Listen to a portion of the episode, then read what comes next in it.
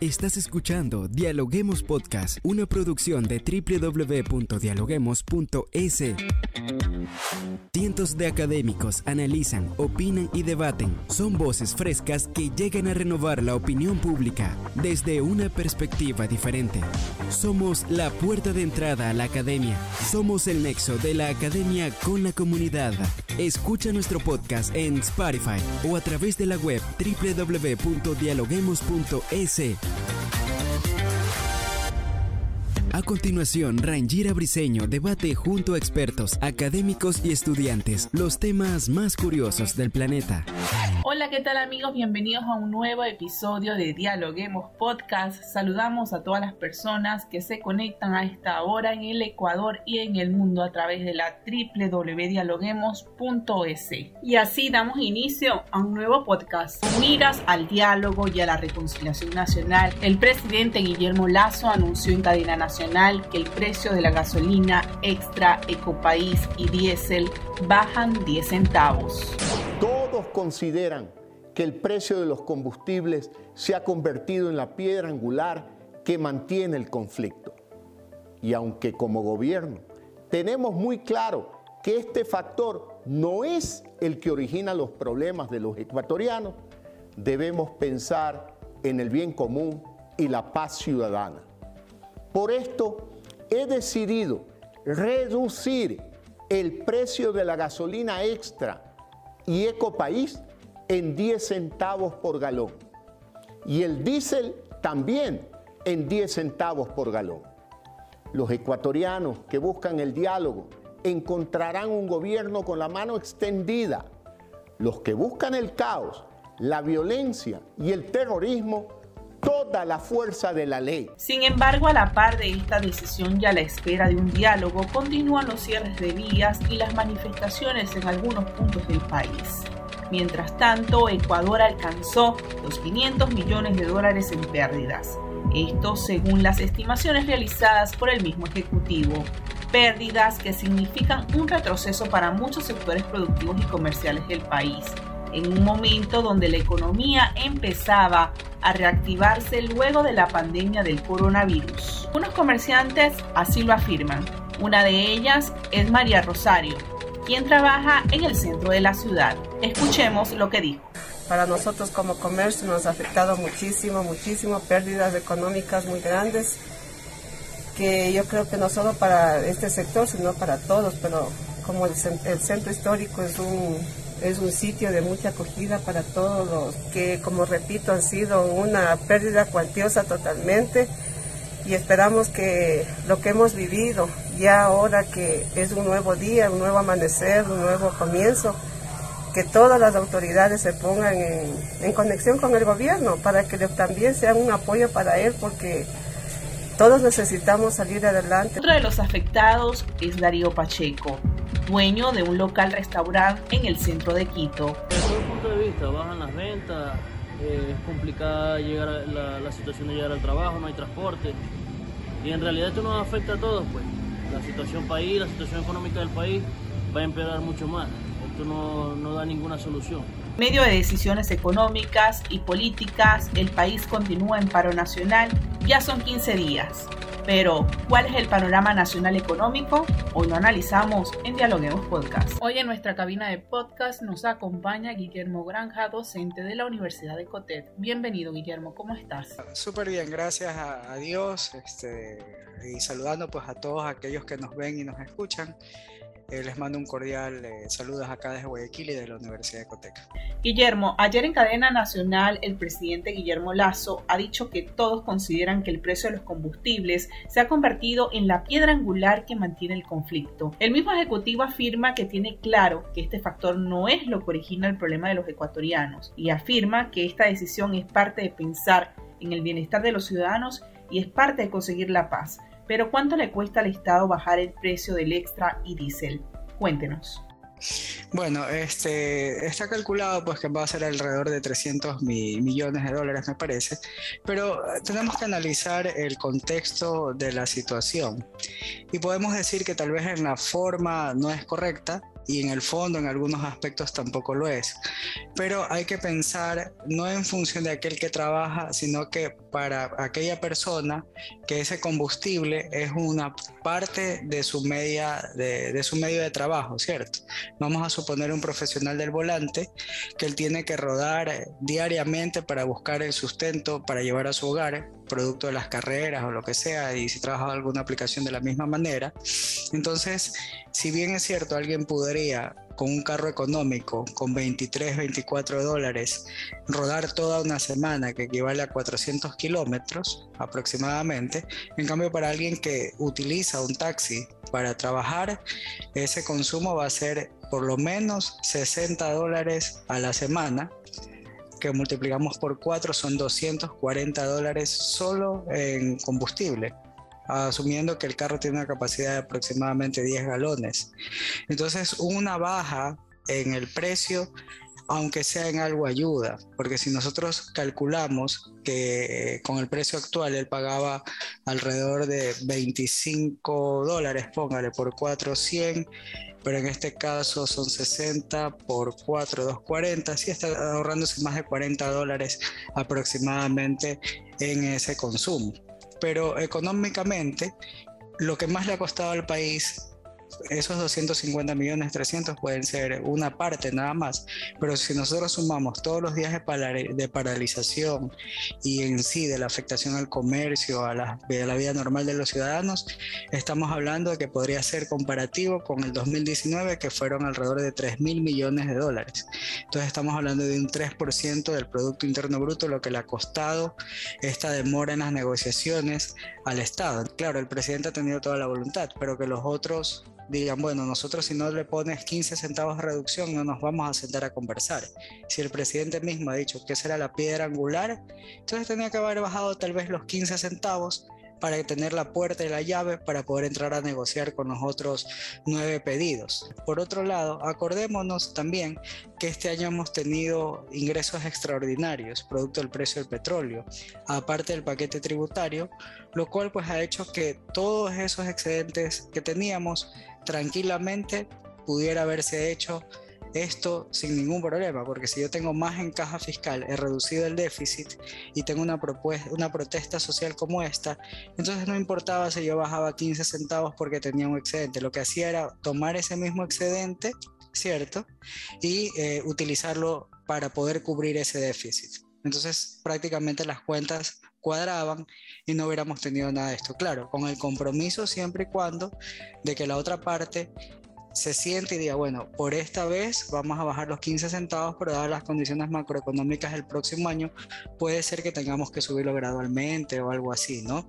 Claro, Guillermo, pero quisiéramos saber el trasfondo de todo esto. El ministro de Gobierno, Francisco Jiménez, ha precisado en sus declaraciones que la rebaja del precio de los combustibles representa para el Estado 250 millones en subsidios. Pero desde el punto de vista económico, ¿qué hay detrás? De toda esta decisión. ¿De dónde se obtendrán estos recursos? ¿Se ha modificado acaso el presupuesto nacional para complacer el liderazgo indígena? ¿Se perjudicará el arca fiscal? ¿Qué nos puede decir? O sea, lo que pasa es que si hay una afectación en los ingresos eh, versus los egresos, lógicamente el déficit fiscal que ya había bajado al 1.5%, tal vez pueda volver a aumentar. Entonces eso significa que nosotros tengamos dos vías. La una generar inversión extranjera, lo cual no va a llegar porque el riesgo país ha subido más de mil puntos, ¿cierto? O la otra, pedir prestado. Y si el FMI ve que no respetamos el acuerdo, entonces hay que buscar otras fuentes de financiamiento más caras. Correcto, para poder cubrir ese déficit. Porque la gente no va a aguantar otra reforma tributaria donde se eh, aumenten los impuestos, correcto, ni va a, eh, a, pensar que van a eliminar otro subsidio, otras cosas, como para poder compensar eso. Entonces ahí la figura está clara. Ahora, la pregunta que usted me hace tiene un trasfondo que es un poco difícil de decirlo abiertamente, pero que hay que reconocerlo. Y es un trasfondo político, ¿no? Hay un, todo un movimiento político detrás de esto, sin bandera, sin nombre, sin color, que lo que quiere es causar inestabilidad en el país, un derrocamiento del gobierno para que ellos vuelvan a asumir el poder y lo manejen desde otra perspectiva. Pero hay que ver de qué profundidad es la bala. ¿Por qué? Porque en el momento que llegara a suceder algo así, la economía quedaría destrozada y por lo tanto a ellos les va a tocar hacer las medidas que tanto están criticando hoy. Van a tener que aumentar impuestos, van a tener que, hacer muchas medidas para poder estabilizar la economía y luego propender a un, a un crecimiento. Pero si el gobierno adolece de una comunicación efectiva, de un vocero oficial, porque el único vocero que hay es el presidente, y ahora Jiménez, Francisco Jiménez, sí, pero si no comunican lo que hacen y encima lo que quieren hacer no lo comunican bien cuando deciden comunicarlo, entonces esto es un caldo de cultivo para estos estallidos sociales donde lo que está de trasfondo es que eh, lo que está pasando en Latinoamérica, que la izquierda domina Latinoamérica. Usted hablaba de pérdidas de, que se han generado durante estos últimos días durante las protestas. De hecho, son unos 500 millones de dólares en pérdidas, según las estimaciones realizadas por el Ejecutivo Nacional. Pero según su visión desde el punto de vista económico, ¿cuáles serán las consecuencias económicas para el país? ¿Podemos hablar en vez de reactivación económica de un revés económico para el Ecuador? Ahora, ¿qué va a pasar? ¿Qué está sucediendo, mejor dicho? Las empresas dejan de vender, por estas paralizaciones, los costos internos, los externos de fletes estaban por arriba. Ahora un costo interno del flete empieza a subir eh, nuevamente. Entonces, lo que vamos a causar es que la empresa privada que se estaba levantando, que es el motor de la economía en este momento, porque acordémonos que el gobierno no está haciendo obra pública y por lo tanto, pues es prácticamente todo el peso de la reactivación está en la empresa privada. Entonces, ¿qué sucede con el empresario que tiene todo esto? Hay tres opciones. O cierra temporalmente el negocio, ya los números no les, ya no le dan y cierra totalmente el negocio, o va a demorarse en reactivar. Y seguramente dentro de todo eso va a tener que sacar personal, ¿cierto? Y eso va a hacer que la tasa de desempleo aumente. Entonces, en el momento en que tenemos desempleo, que tenemos empresas en recesión, ¿qué sucede con el ciclo económico que estaba en expansión? Empieza a tener una caída hacia la recesión. Si a esto usted le suma, para completar el caldo, ¿no es cierto?, el tema de los precios y cómo se han ido incrementando, entonces eso significa que nosotros vamos a tener un fenómeno de estancamiento económico sumado a una inflación. Estamos hablando de una estanflación, que es peor salir de una estanflación que salir de una recesión. ¿Por qué? Porque primero el gobierno tiene que tratar de que los precios vuelvan a una normalidad relativa. ¿Cierto? Una vez que controló usted la inflación, que es el peor impuesto que puede tener alguien porque le merma su capacidad adquisitiva, luego tiene que hacer todo para volver a, a a recuperarse. Nosotros tenemos que medir el impacto en el trimestre, porque acuérdense que la economía se mide en trimestres, ¿no es cierto? Entonces estamos hablando de que estamos en el mes de junio es decir, enero, febrero, marzo, abril, mayo, junio, ni siquiera en junio, sino en julio, agosto, en septiembre podremos ver el impacto real de todas estas eh, manifestaciones para ver cómo se afectó el ciclo económico y vamos a ver con cuánto cierra la inflación en este mes, el siguiente, como para tener idea eh, después de un par de meses a ver si los precios se estabilizaron nuevamente. Porque el problema no es que ahora no es que no haya los productos en el mercado, los hay, pero como tuvieron que pagar más flete y otras cosas más, están caros. En el momento en que estos problemas paran, lo lógico es que se vaya yendo es la estabilización poco a poco. Pero yo le predigo, yo hago una predicción y puedo decir que esto puede llevarnos a una inflación. Entonces ahí sí va a estar más complicada la cosa. Nos gustaría saber ¿Qué se espera para el Ecuador económicamente según su visión? ¿Y cómo se puede reconstruir el país luego de lo que se ha vivido en los últimos días? Primero hay que hacer un pacto político.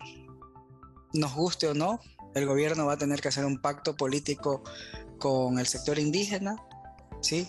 Para incluir en la agenda de ellos definitivamente la agenda social, que se ha preocupado el gobierno por la agenda económica, agenda de salud, pero no enteramente de la social. Esa, fue, esa va a ser una forma de, que tiene que hacer el gobierno de no una alianza, sino un pacto político-social, así le llamaría yo. Eso como primera instancia.